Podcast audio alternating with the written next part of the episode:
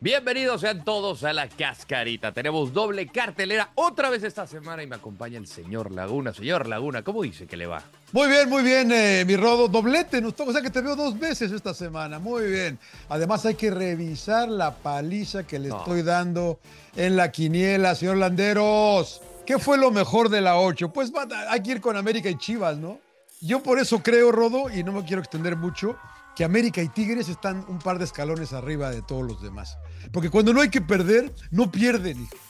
Y, y decía, y, y tanto vendimos Cruz Azul, cuántas victorias consecutivas. La verdad que no le había ganado a nadie más que a Tigres. Una buena victoria, pero no le había ganado le había ganado a Querétaro, a Tijuana. Pero venía bien, se veía bien. Y América de acá, a lo mejor no te gustó cómo jugó, a lo mejor puro contragol, lo que tú quieras. América ganó, le pudo haber metido una goliza a Cruz Azul, Sí. ¿no? Y Sí, Cruz Azul la fue- tuvo, Rodo. Pero no, pero no pasó nada, ¿no? Eh, yo me voy con Chivas. Creo que tenían un partido bravo y por más de que la estadística te dice de que Pumas solamente tiene una victoria en la Perla Tapatía en prácticamente 70 años, eh, yo lo veía al tiro un poco más parejo y creo que terminó por imponerse el buen fútbol colectivo de, de parte de Chivas y sobre todo esa banda, ¿no? La de Alan Mozo y el Piojo Alvarado que tiene un nivel superlativo. Aparece el Pocho Guzmán con gol, eh, pero se comunica bien. Y luego agrega la Chicharito Hernández, que digo, no lo voy a meter como en, en que se involucró en la victoria, Claro. pero el ya tenerlo, eh, creo que a partir de ahora va a ser un- una imagen completamente distinta, sobre todo para lo que se viene. Para usted lo peor, señor Laguna. Juárez otra vez, la verdad. Lo vimos eh, y lo comentamos, creo que aquí, Rodó, en el partido que dirigió Servín contra Necaxa. Que, eh, y aquí, no sé si eh, te, te acordarás, es el mejor partido que le he visto a Juárez en mucho tiempo. Sí. Juegan bien contra Chivas y ahora volvemos a línea de cuatro otra vez con un señor Barbieri que la verdad que no tengo nada contra él, no lo conozco.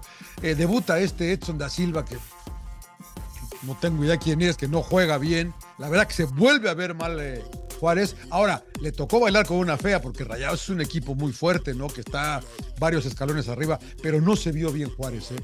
Y, la, tabla, mi querido Rodo, no miente. Para mí lo peor es la directiva de Puebla.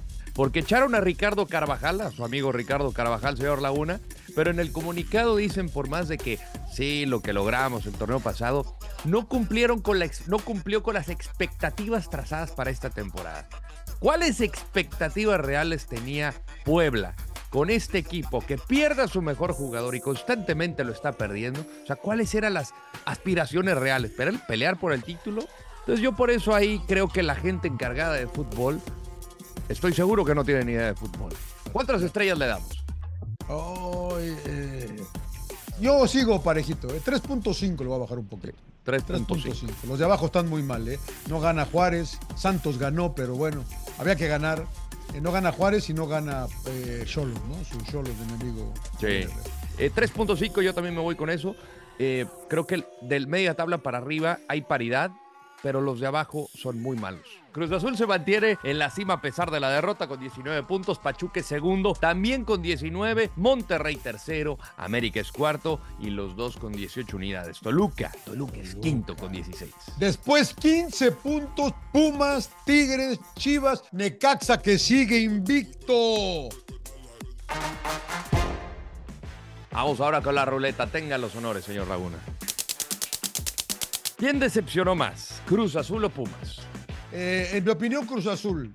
Los de Pumas lo comentas bien. eh, históricamente le pesa ir a Guadalajara a Universidad de México. Pero también hay que ser eh, un poco, un poco eh, paciente con la máquina, ¿no?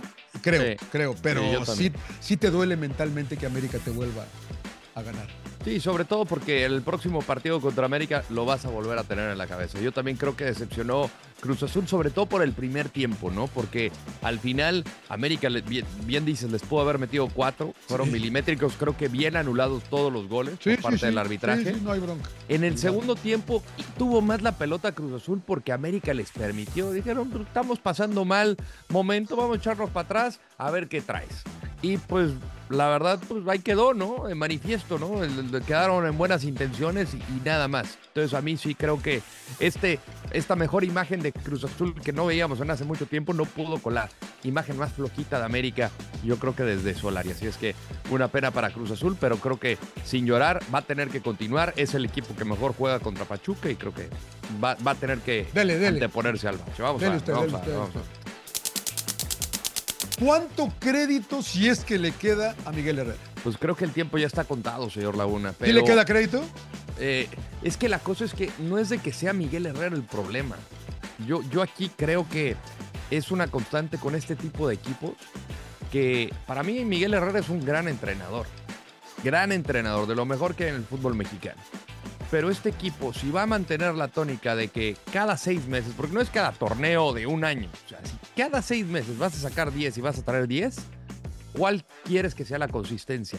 Creo que sí tiene ahorita un cuadro, digamos, base, pero no le está alcanzando con eso. Entonces, yo creo que al final arrancó con mala suerte. Hay cosas que no le corresponden, me parece, a Miguel Herrera, que es exclusiva de los jugadores. Habrá responsabilidad, sí, pero eh, yo creo que al final el crédito la, línea se corta por la, por la más corta, ¿no? Como dice el señor Laguna, pues al final Miguel... por lo más finito. Sí, por lo, más que finito. Sí, o sea, usted me está diciendo que, que, si Pep llega a Tijuana no pasa nada, ¿no? ese equipo sigue igual. No, no, no. Sí, la verdad que sí. Yo creo que le queda el torneo, ¿no? Y no sé qué desean hacer. Yo, ¿a quién traes? Vuelvo, ¿no? ¿A quién traes? Dale un poquito de estabilidad, mantén un poquito el mismo cuadro. No vendas a 10 y traigas a 7, o sea, no creo yo. Eh, exacto. Exacto. Pero es el fútbol mexicano y, a Miguel se le están acabando. Si se le acaba Tijuana, si le despiden, ¿a dónde va a ir?